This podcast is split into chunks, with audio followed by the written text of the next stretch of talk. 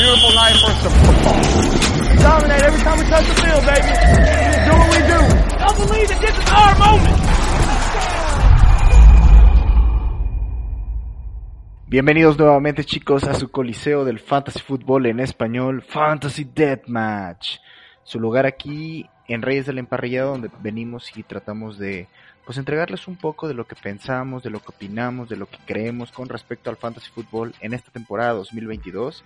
Aquí, este, pues en su humilde hogar, la verdad. Yo soy Conqueror Vivulus, su host del día de hoy, y ya saben que como en cada episodio me acompañan a mi izquierda y derecha, pero esta vez solo a mi derecha, Israel Díaz, el Rey sin Corona. ¿Cómo andas, Israel? ¿Qué tal, Edel? Muy bien, muy bien, aquí pasándola. Ya estamos en pretemporada, ya oficialmente mañana arrancan los partidos de la semana 1 de pretemporada. Ya hay rumores, ya hay noticias, ya hay gente lastimada también, Mucha gente lastimada. Como que cada día me llega una noticia nueva y pues la verdad es que estamos muy emocionados de hablar con ustedes, pues justo sobre los ganadores, perdedores del training camp, algunas conclusiones, noticias que tenemos el día de hoy, ¿por qué no? Algunos sleepers apurándonos a que pues ya, ya casi se vienen los drafts y por cierto la semana que viene vendrán las primeras convocatorias para nuestro humilde draft de Reyes del Emparrillado, como cada año ligas gratis, pero con premio. Entonces pues pasemos directo a las primeras noticias. López Dóriga me la pela. Lórez de Mora es un pendejo. ¿Ya estamos al aire? Avísenme. Bueno chicos, al momento de grabar el día de hoy traemos unas noticias muy interesantes. Yo creo que empezamos con las de cajón, ¿no? ¿Qué crees, Isra? Que J.K. Dobbins por fin fue activado de la lista del PUP y pues está listo para la semana 1. La verdad es que es un aliviazo a mí, ya ves que yo lo estuve ahí gritando por todas partes y pude haber quedado otra vez como un mensote, pero afortunadamente parece que va a jugar. Eh, ¿Esperas un gran desempeño de él o la verdad te es indiferente? No, yo espero que esté listo para enfrentar, de hecho, a los Jets, tus queridos Jets, que también perdieron a Mika y Beckton fuera de Fantasy. pero sí, güey. Eh, ya, ya que Dobbins ya había dicho que estaba listo para retornar, la lesión se miraba pues bien recuperado. Había hay reportes de algunos eh, reporteros ahí famosos que estaban dando como mala información y él también se defendió ¿no? en, Twitter. El, que no lleva tiempo, bueno, el que va a mal ritmo de recuperación es Gus Edwards, que es el suplente. Así que, no sé, podríamos haber algunas oportunidades para Tyler Barry o Mike Davis, no sé. Probablemente, o sea, es lo que yo te hablaba, o sea, Tyler Barry podría tener también su temporadita al estilo Thailand Wallace, al estilo Justice Hill, no sé. Pero para mí J.K. Dobbins ahorita que ya está en drills individuales, pues es una opción lógica. Y ahorita en su ADP como está, no hombre, es un regalo de los cielos. Tú escuchas y puedes date el gusto y ten un, un J.K. Dobbins, adopta un J.K. Dobbins. Karim Hunt, después de hacer su holding, este, pues regresa a las prácticas el día lunes también es una muy buena noticia para la gente de fantasy porque pues este también es otro de esos corredores que no te está saliendo caro y que pues bueno saludable. Hemos visto lo que es lo que puede hacer en esta ofensiva comandada por el buen Stefanski no crees sí es una buena noticia pero la verdad no me da buenos indicios de que se vaya a quedar. O sea no estoy todavía con esa seguridad pues no, o sea, no sé, no sé si lo vayan a extender, ¿sabes? Desde el año pasado está pidiendo un aumento salarial, una extensión, algo así. Creo que, o sea, eh, hay mucho, es, algo muy turbio ahorita verlo todavía con los Browns. Sí, bueno, tampoco ayudó que el año pasado estuvo solamente en ocho juegos. Y pues, ¿sabes? A pesar de que anotó cinco veces y así, pues no, no, no fue lo que esperábamos, como tal vez este en el 2020, que sorprendió, bueno, levantó muchas cabezas en el fantasy, fue esos, de esos vende caro de, de cajón, ¿no? Este, pasemos también a otro jugador que también te puede llamar algo la atención y es que KJ Hamler está practicando mucho con el primer equipo, ¿no crees? Después de esta lesión de mi guapísimo Tim Patrick que me lleva la chingada, este, guapísimo donde quiera que estés, así como los Jets no se rinden con Mekai, yo nunca me rendiré contigo. Este, pues está teniendo mucha participación, lo cual también abre la posibilidad de que tenga muchos targets, más por su velocidad. Sí, su velocidad y aparte pues eh, también jugaban equipos especiales regresando patadas. Eh, yo creo que sí, van a utilizarlo por ahí en el slot, yo supongo, o algunas jugadas por fuera, no, no, lo, no lo sé. Y también Ahora, creo que van ah. a explotar también a, a, a Dulcich, o sea, yo creo que esa ofensiva va a jugar mucho personal 12 con los dos Tyrens, correr el balón y darle opciones ahí a Russell Wilson. La neta es que sí, aunque Dulcich ha estado como medio gris en su camp, ha empezado lento, me imagino porque pues también es un cambio de novato a profesional. Este, y pues bueno, quien vaya a ser esta tercera opción para Russell Wilson definitivamente hay que, eh, debe ser un jugador que tengamos en la mira. Este, pues KJ Hamler habrá gente que se suba al tren, yo todavía, sabes, está tan caro el tren de los Denver Broncos últimamente que eh, es un ticket que no puedo pagarme, entonces ni modo, ni modo. Pasando del otro lado con los Texans, Nico Collins. Nico Collins está atrapando todo, amigo. Pinche Nico Collins está viendo increíble en el camp, la verdad. Este, no me sorprendería que con su ADP, con la oportunidad que tiene, también sea uno de esos robos, este, pues ya sabes, baratos. Mm, a mí me gusta mucho, pero la verdad creo que es este jugador que nadie estuvo hablando, ni siquiera nosotros desde, desde que estaba pues todo este tema con Randall Cobb, con cómo son los Texans, antes de pues, la lastimosa noticia del receptor que acaban de draftear, entonces, ¿sabes? Nico Collins. Sí, Nico Collins obviamente está abajo del radar, digo, por el equipo que está también y, y el coreback que le lanza, Brandon Cooks ahí. El año pasado, o cerró fuerte en la campaña, recordemos que estuvo también limitado por lesiones, gran parte de, eh, pero para mí luce bien, digo, terminó con 33, 33 recepciones, 446 yardas y un touchdown. Digo, para lo limitado que estuvo, se me hacen números bastante buenos. Y yo creo que sí, una, o sea, una ronda baja y en Dynasty yo creo que todavía tiene algo de valor. No, hombre, claro que sí, muchísimo valor. Y más si este año tiene su breakout. Y otro jugador que espero que tenga su breakout es justo Kenneth Gainwell, que se está viendo mucho que lo van a usar en línea de gol y también como, como pass catcher, lo cual para ligas PPR, bueno, tú ya sabes que Kenneth Gainwell, Jackie Dobbins, últimamente tengo una fijación terrible por estos cabrones. este, mira, la verdad es que ya lo hablamos en otro episodio, en laboratorio me batearon por decir Kenneth Gainwell, aquí también me han bateado por decir Kenneth Gainwell, solo puedo decir, por favor, este güey sí ya lo estoy catalogando como un sleeper casi sabes, casi seguro para mí. Es de estos jugadores que por donde vea la situación me gusta. Entonces, espero que tú también, Isra, te hayas estado comprando tus Kenneth Gainwells porque creo que nos vamos a llevar una gran sorpresa. Pues he agarrado algunos en redraft, más que nada en Dynasty no tengo, no tengo algunos, creo que vendí de hecho a mitad de la temporada. Bueno, antes de a la mí me vendiste, güey. Vendí algunos, sí. A mí me vendiste y, y, y justo estoy muy agradecido. Eh, otro jugador que también ya está en línea para el puesto titular es Baker Mayfield. Digo, creo que, ajá, sabes, creo que creo que esta plática ya la tuvimos. Yo de entrada creo que iba a ser el titular sí o sí allí, entonces pues ni modo, güey. Y es ahí donde te equivocas. Sí, ya bien. De hecho, Ah, es lo que iba a comentar, este pero qué bueno que Jorge entró. Dile, Jorge, dile, dile que se equivoca. Te equivocas, Edel. Ok, me equivoco. De, Pues, de ni hecho, modo, en, modo. en Fantasy, digo, las proyecciones a veces son mentirosas, pero Sam Darnold proyecta puntos y Baker Mayfield proyecta cero. ¿eh? Ah, bueno, por este, por, por este, por este momento, digo, esas, esas se actualizan. Chase, mi otro gallo del Fantasy Claypool, regresa aquí a los, a, a los entrenamientos. Por fin ya lo vimos completamente equipado. Oye, a ver, a ver, espérame, espérame, espérame. ¿Esta es una guía de no agarran a estos jugadores o qué pedo, güey? No, hombre, llega Baker tarde. Mayfield, Chase Claypool, Kenneth Gainwell, güey. No, no, no, no, no, son noticias, amigo. No los agarren, güey. Bueno, no, al contrario. Chase Claypool, chavos, este año, literal, la gente lo está viendo como wide receiver 4, wide receiver 5. Este, Trubisky está liderando ahorita en el camp la batalla por la titularidad. Y a pesar de que el año pasado Chase Claypool no pudo aprovechar la casi total salida de Juju, este año podrá ser, yo, yo creo que va a ser de esos gustos que nadie quiere que pase por justo el hype que está teniendo, por ejemplo, ahorita George Pickens, ¿no? ¿sabes? Va a ser, yo creo que Chase Claypool va a poner de malas a muchos fantasy owners este año. El George Pickens que atrapa todo y que le En efecto. chinga a su madre todos. Eh, bueno, ya hablamos de Gus Edwards, que muy probablemente no esté en semana 1.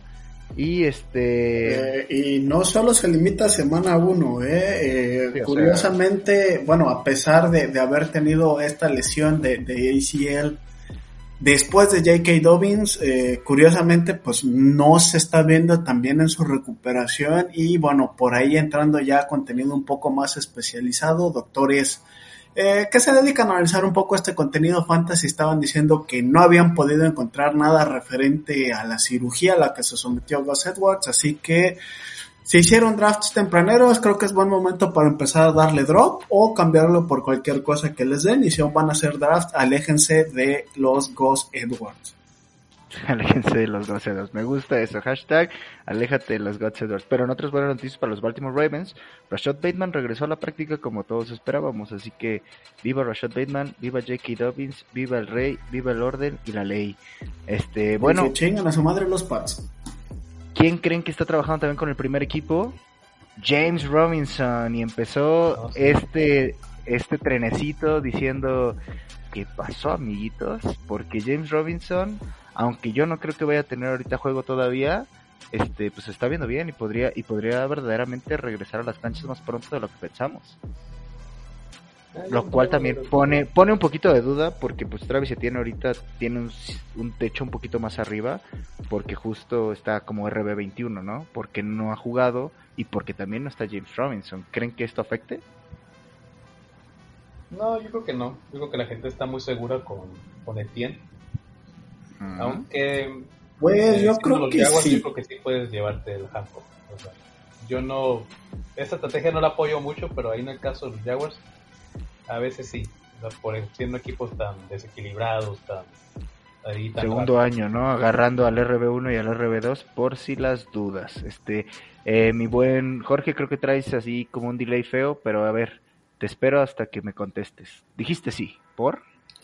A ver, muchachos, miren, vamos, vamos a hacer esto ahí medio rápido, ¿no? Llega Travis Etienne de una lesión de pie, que si bien no, no te, no es de estas lesiones peligrosas donde haya mucho riesgo para poder eh, relesionarse, Creo que todos hemos visto que ha hecho James Robinson. La llegada de Travis Etienne no debería de afectar a, a, Robinson. Creo que le va a quitar muchos pases a receptores, pero creo que James Robinson sigue siendo ese, ese corredor por lo menos de los dos primeros downs y tal vez en una tercera oportunidad un pase corto para Etienne. Yo no veo a Etienne tomando un rol como como ball carrier en temporada. Creo que Etienne va a ser este, este back que reciba los pases al estilo de, de JD McKissick.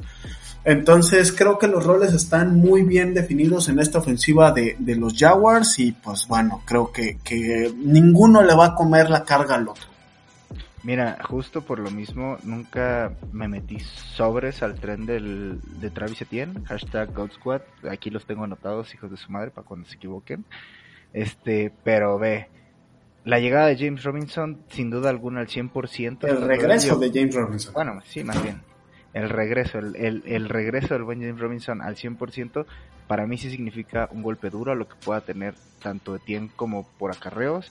Mira, ni siquiera me voy a meter tanto en lo de los pases porque también James Robinson ha tenido juegos donde ha tenido entre 6 y 5 targets, entonces manos tampoco le faltan. Entonces, eh, para mí ya es un juego un poquito más peligroso y como dice Israel, la única forma de tener algo seguro ahí es llevándote a los dos, ¿no? Sí. Este, y, y, con eso de llevarnos a los dos, Melvin Gordon está recibiendo evaluación por una lesión de pie que tuvo. Las acciones de Yavonte, o sea, las acciones de Yavonte últimamente escarretearon así, ya pasó en ADP a Divo Samuel, a Lenny Fournette, o sea, uh, ya está ahí, eh, ya está ahí pegado con Aaron Jones, entonces... Ya son más esto, esto, que las acciones esto, del estadio. Te digo, güey, que las acciones de los Broncos últimamente ya es algo impagable, güey, de verdad. Para mí es algo impagable. Y algo que también no voy a pagar es este mi amor por Russell Gage, que también sufrió una lesión de pierna. Este, mira, estaba en un uno contra uno, algo pasó. y pues nada más, aquí se los dejo para que, para que lo sepan. Devonta Smith prontamente va a regresar, que también es una gran noticia para todos. Y pues bueno, hasta ahí son las noticias donde tengo, hasta donde estamos grabando. Entonces, ah bueno, y Deshaun Watson va a empezar el preseason opener contra los Jaguares. Qué extraño, ¿no? no, sé que sí puede jugar, pretemporada sí puede jugar, todos los partidos, de hecho puede entrenar. Ya, cuando no puede hacer nada, va a ser en temporada regular. Ahí sí, va será ahí una pena. Las, eh, facilidades, las instalaciones, no puede tener acercamientos ni diálogos con el equipo, ningún contacto, nada. Pero pues eso le pasa al chavo por andar de metiche. Y pues bueno chicos, con eso pasamos, terminamos a las noticias y pasamos al Coliseo.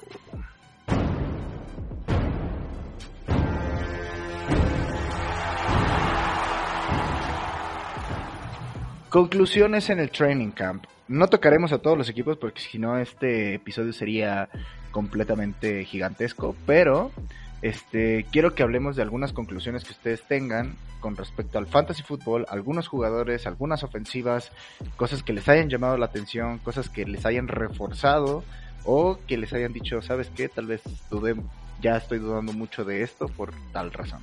Entonces, ¿quién quiere soltar la primera bomba? ¿Por qué no tú, Isra? Pues a mí me gusta lo que estoy viendo de Damon Pierce. Es el que está teniendo más impacto en acarreos eh, más largos, está rompiendo tacleadas, también está pues respondiendo en, cuestiones de bloqueo. Dicen que se mira bien, yo creo que va a tener un impacto rápido en esa ofensiva. Igual no hay muchas armas, entonces puede que Marlon Mack también tome algunas eh, acarreos o tengan un volumen ahí más o menos equilibrado entre los dos, los 12, 15 acarreos cada uno por partido. No se me haría algo loco. Y también dicen que Marlon Mack y Res Burgel lo están, lo están enseñando, ¿no? A leer los huecos, a tener una mejor visión. Entonces creo que hay un buen compañerismo de ese lado y me gusta, creo que Damon Pierce podría también ser un, un buen sleeper, a lo mejor un league winner ya avanzada la temporada. La verdad es que sí, en los primeros tres días del camp, Pierce se está viendo como el mejor. Y pues mira, la neta es que va a estar muy difícil predecir el tipo de volumen que va a tener. Ya olvídate de la narrativa que hemos traído desde antes de, oye, nunca hemos visto a Damon Pierce con tanto carga o algo así. Pues Marlon Mack y Dare o Gundale o Gundale se han estado entrenando un chingo, o sea, desde antes de, del training camp. Eh, traen un contrato muy parecido los dos. Este, creo que también es como de un año y probablemente vayan a ser los titulares de cajón para mí por lo mismo, o sea, no veo un share que a mí me atraiga de ninguna parte y pues al final los trajiste por lo mismo, o sea, le ha estado funcionando un poquito a los Texans eso de traer vejetes y, ponerlos ahí a correr un chingo, ¿no? Sí, sí ha funcionado, yo creo que hay, que darse el gusto. Digo, Damon Pierce sale baratísimo en realidad. Dynasty también. Y no creo que haya un error rasteando. Si quieres a Mac, Damon Pierce, podría ser tu quinto corredor a veces. Sí, o sea, si eres de esas personas y dices Marlon Mack, o sea, como Marlon Mack y Damon Pierce es probablemente un poco más fácil tal vez de conseguir que un Travis Etienne y un James Robinson, ¿no? Por el costo-beneficio en las rondas donde lo estás drafteando. Bueno, esa es la primera conclusión que saca el Racing Corona. ¿Cuál es la tuya? Pues me voy a ir al nido de Baltimore para decirles algo que pues ha venido repitiendo en mis intervenciones en la variedad de programación que tiene Redes del Emparrillado y es James Pouch es el wide receiver número 2 clavado para la ofensiva de los Baltimore Rainbacks.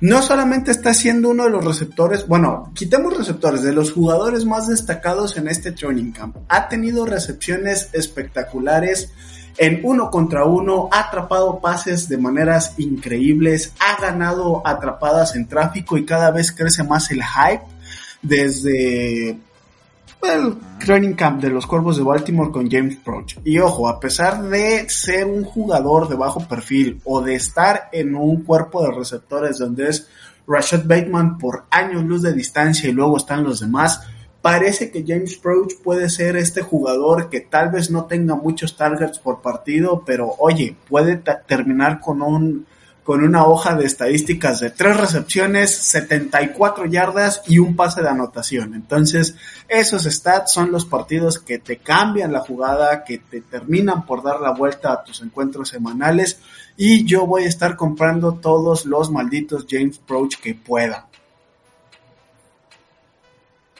Perfecto, justo el día de nuestro rookie draft, este, en la liga cripto que tenemos ahí con Fantañeros y con todos ellos, este, justo estábamos hablando con el buen Ramírez, de que, ¿cómo se llama su programa? Cuarto y gol, ¿no? Cuarto Este, y justo ese día le dije, no me sorprendería que James Brush ganara la, eh, ganara el, la batalla contra Wallace, contra los que había ahí, porque justo, o sea, es un jugador que venía mostrando un poquito más para mí en la parte más física. Y pues bueno, aquí como dice mi buen mi buen Jorge, ya lo escucharon y él va a estar comprando todos los James Rush. Y ustedes hagan lo mismo. Que le lleguen. Eh, exacto, hagan lo mismo, dense la vuelta y hagan lo mismo.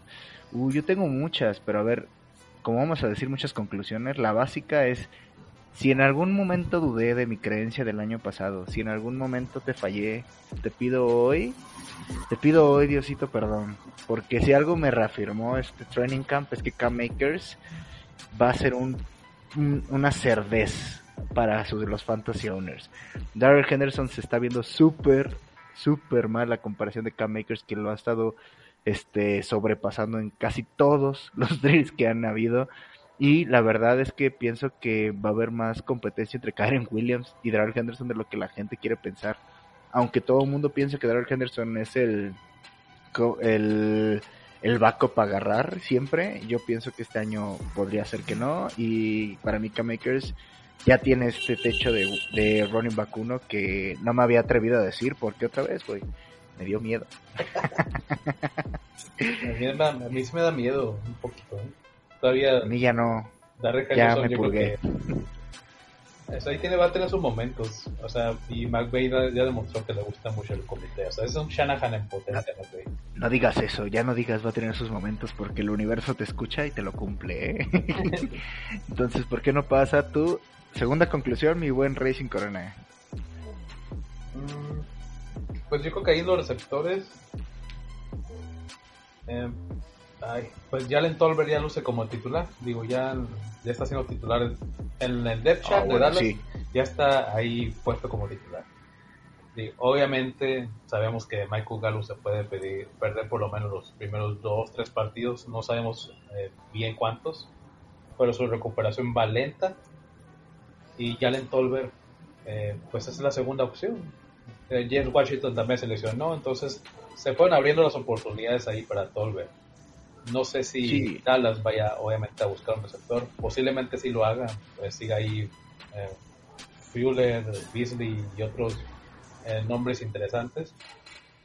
Pero pues yo creo que Tolbert tiene todo para brillar las primeras semanas y rendirte bien. O sea, Dallas arranca, arranca fuerte, va contra Tampa Bay y no sé, a mí se me gusta. Jalen Tolbert está baratísimo en realidad. O sea, te puede salir undrafted si quieres y llevártelo.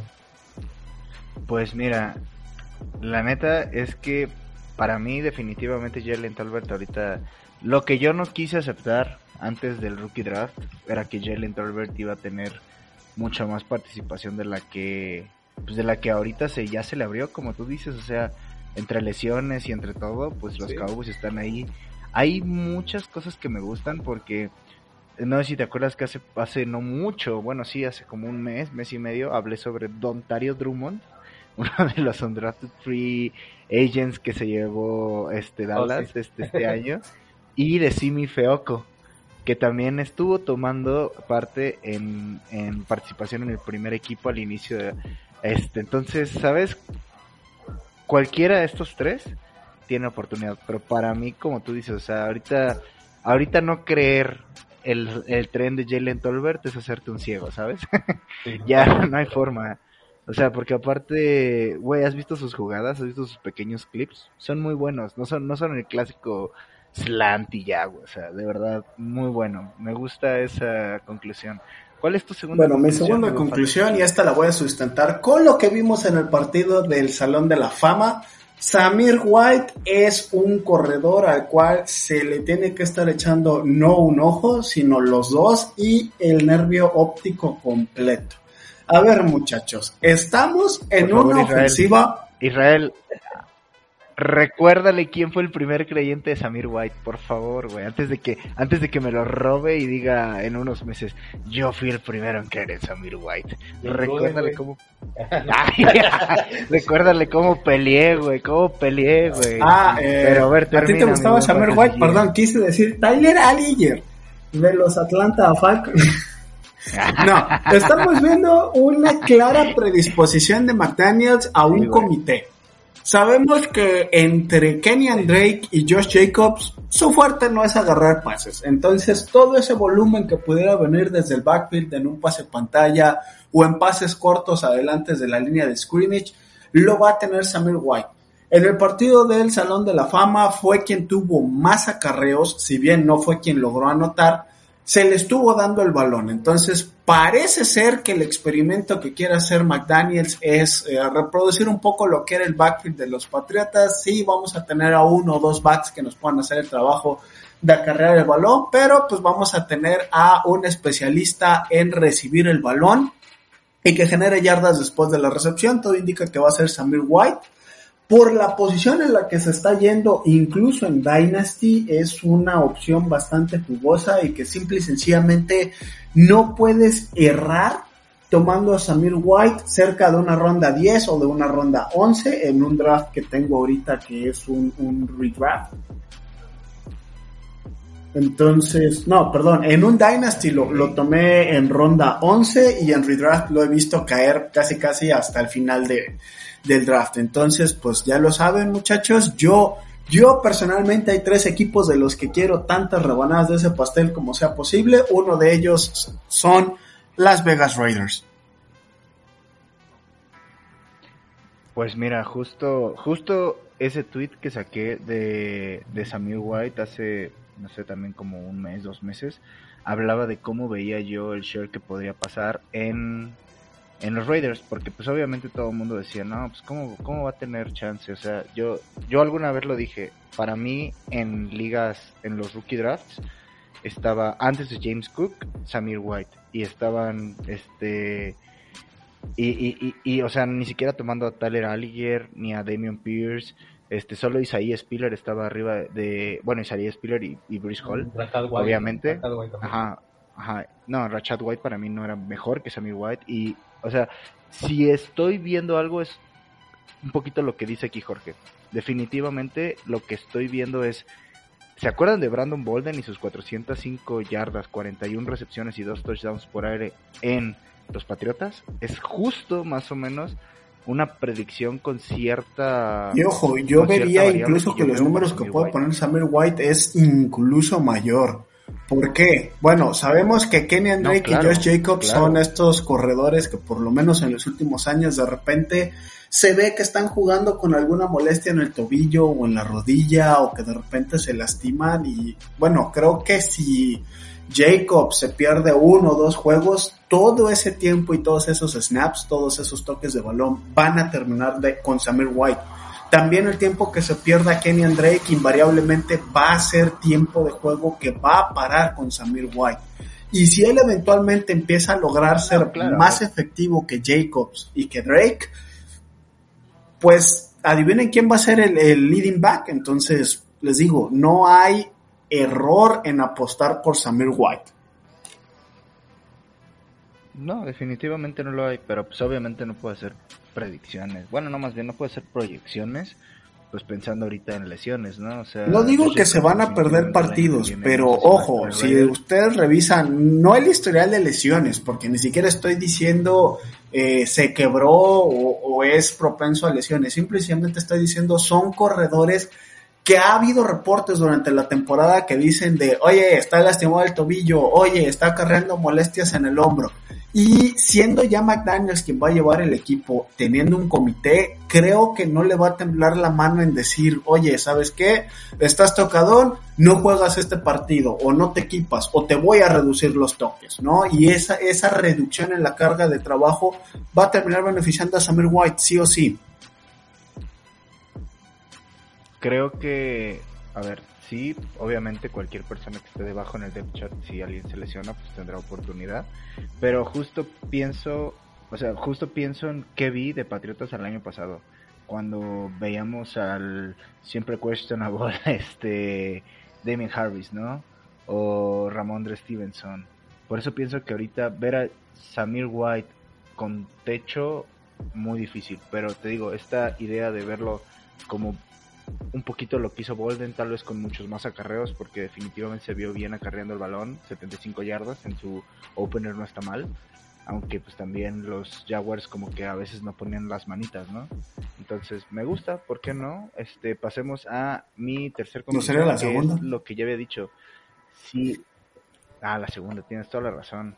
Este, Jahan Dodson, ya, güey, o sea, muero y mato por Jahan Dodson si alguna vez este me disculpé por los comentarios tan locos que hice de Jahan Dodson, como que iba a terminar mejor que Traylon Burks, mejor que Chris Olave, mejor que todos ellos, pues saben que chicos, otra vez a la chingada, lo vuelvo a repetir aquí, porque lo que estoy viendo en el camp de Jahan es justo lo que quieres ver en alguien en PPR.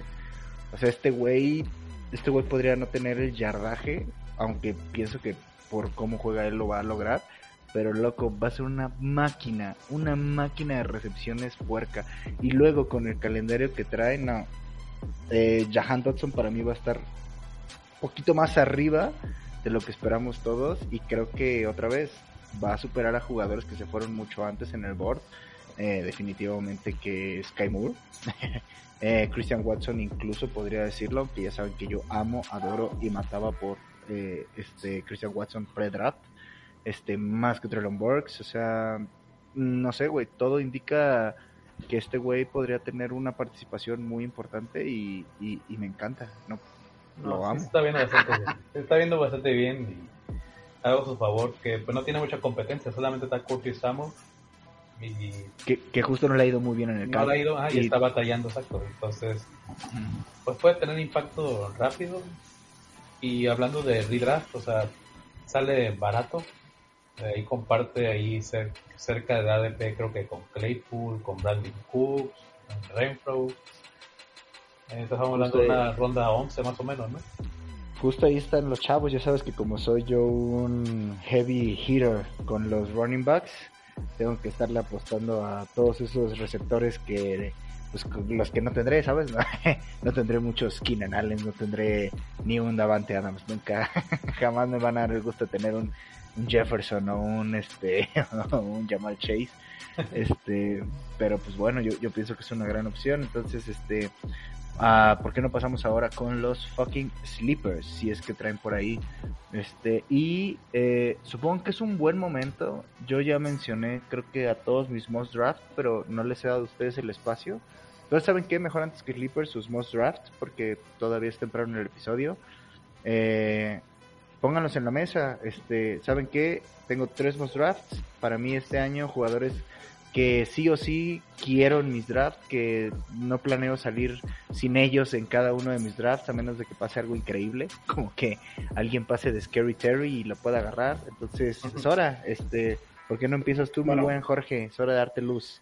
¿Cuáles son tus tres most drafts? Claro que sí. Bueno, mis most drafts para esta temporada es el primero se llama Chris Olave. Sí o sí lo estoy tomando en absolutamente cada maldita liga que estoy drafteando en este jodido año. El segundo es Nick Chubb. Me gusta. Eh, de por sí la situación de que te quedaste sin receptores, traes a un receptor de dudosa reputación como lo es a Mari Cooper y pues ahora resulta que vas a tener a Deshaun el Mañotas Watson suspendido seis meses con la posibilidad de que se te vaya un año. Voy a comprar cada maldito corredor que tenga Cleveland en su jodido depth chart. Y el tercer must draft que tengo más que un jugador son todas las piezas ofensivas que salgan de los Philadelphia Eagles. He tenido ligas en las que he logrado tomar a, eh, bueno, AJ Brown no lo he estado tomando tanto como quisiera, pero definitivamente he salido con Miles Sanders, Kenneth Gainwells, Jalen Hort, eh, Devontas Smith, Dallas Goddard. Entonces yo le todo lo que tenga plumas y un maldito jersey color verde esmeralda y trae untado queso Filadelfia encima, lo voy a devorar. Perfecto, me encanta, ¿eh? O sea, eh, muchas veces olvidamos que los most draft pueden ser en cualquier ronda y me encanta que has metido a Nick Chubb. Siento que este año la gente no le está dando el valor que merece Nick Chubb. Pinche Nick Chubb, este, te voy a meter 1200 yardas porque mis huevos lo piden. Y ojo, después de esas declaraciones de que ya está harto de terminar atrás de, de Derrick Henry, yo le creo al muchacho de que va a tomar esa corona como el mejor corredor de la liga.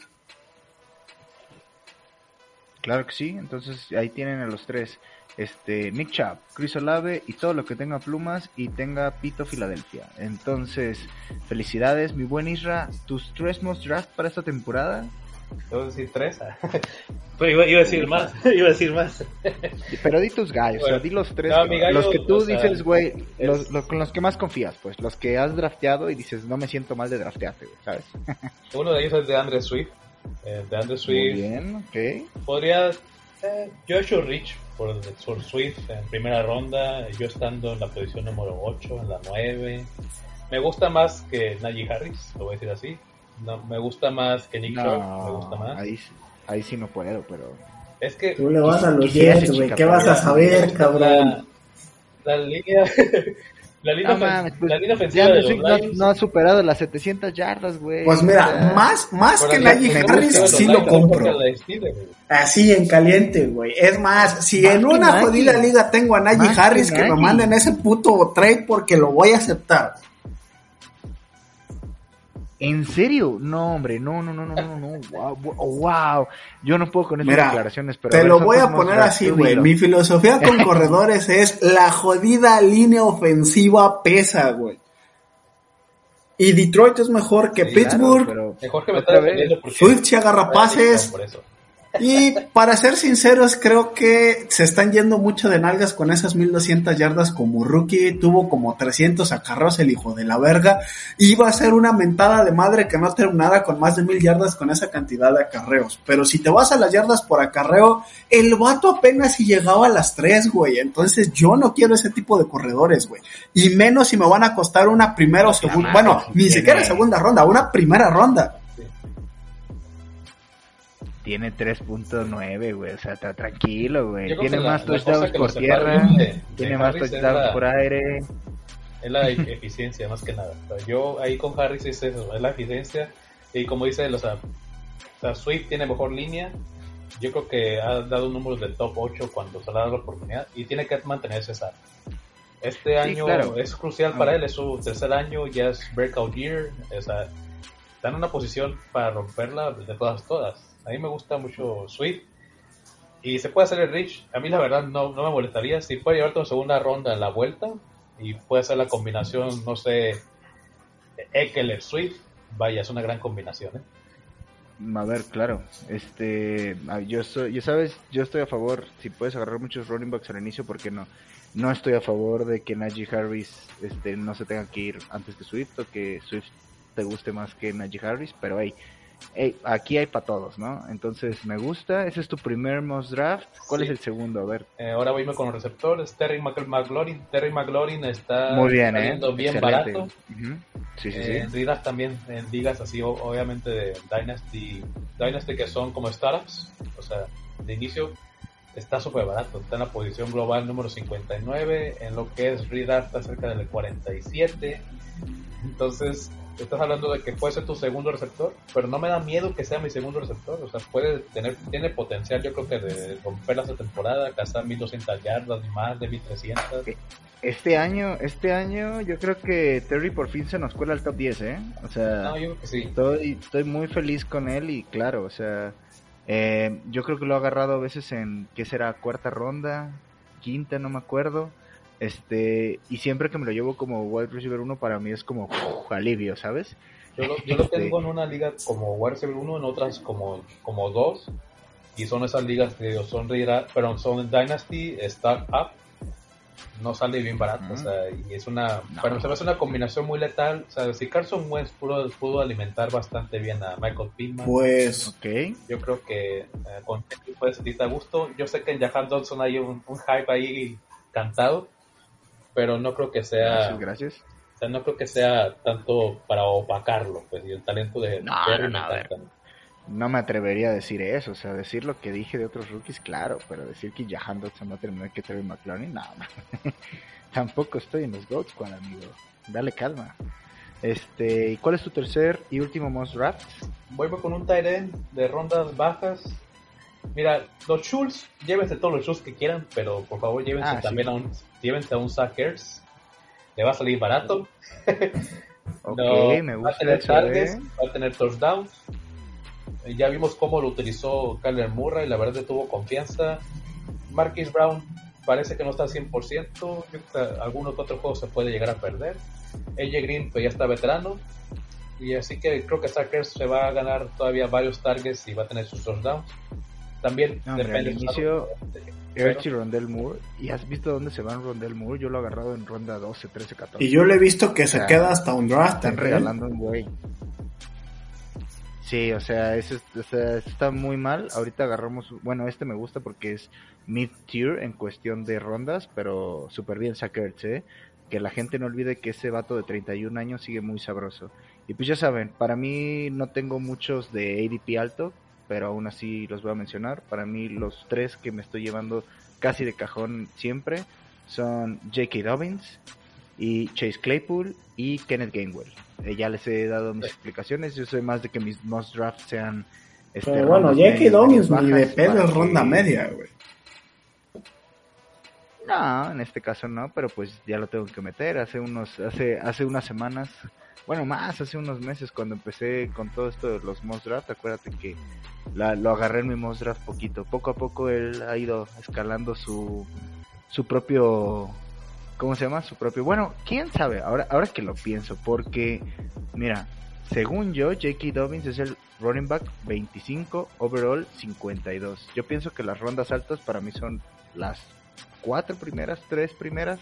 O sea, la cuatro ya como rondando ya el inicio de mis rondas medias. Pero mira, todavía no, o sea, sabes, no, no te agarro pues un uno, dos o tres. Porque justo pienso que son los más difíciles, ¿eh? De verdad. O sea, agarrar un, un, un must draft como Nick Chubb y decirle a la gente, ¿sabes qué? Agarrar Nick Chubb cuando está ahorita en el 15 overall es estar, este, pues diciéndole que agarre a Nick Chubb sobre Stephon Dix, Javonte Williams. Mira, más que Yavonte, sí me gusta. Entonces, por eso Más que CD, re- sí me gusta. re- re- respeto, respeto eso.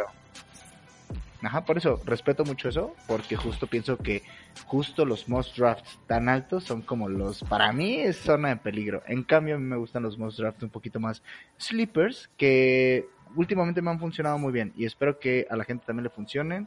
Y pues yo creo que con eso vamos pues, cerrando el episodio, ¿no? Porque ya se hace tarde y pues, hay que hay que editar y dormir.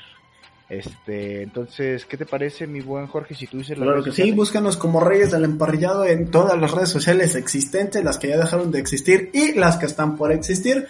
En Twitter estamos como RDE-MX, todo con mayúsculas. En Instagram nos pueden encontrar como RDE.mx. En Instagram estamos con minúscula y en Facebook simplemente métanle ahí a la barrita de búsqueda Reyes del Emparrillado y van a dar con el pinche perfil más pinche chulo de todo puto el metaverso, cabrón. Así que El maldito metaverso. Huevo, huevo.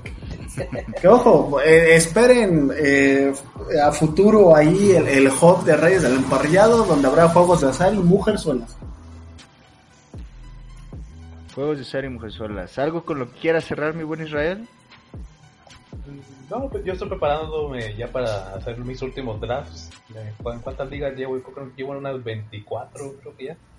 A ver si llego a las 30. Todavía me falta la de Nación Fantasy, la de Fantástico Tocho, la de eh, Fantasy Fácil. Ahí, ahí, ahí todas, todas sigo recibiendo invitaciones. Ah, y la de Estadio Fantasy también. Ah, el Estadio Fantasy, que ya, ya se Ah, acerca el draft, ¿eh? Ufale. Esperemos que aquí los chicos nos dejen pues bien parados, ¿eh? Confiamos en ustedes. Y con eso cerramos el episodio. Nos vemos en la siguiente entrega. ¡Wiu,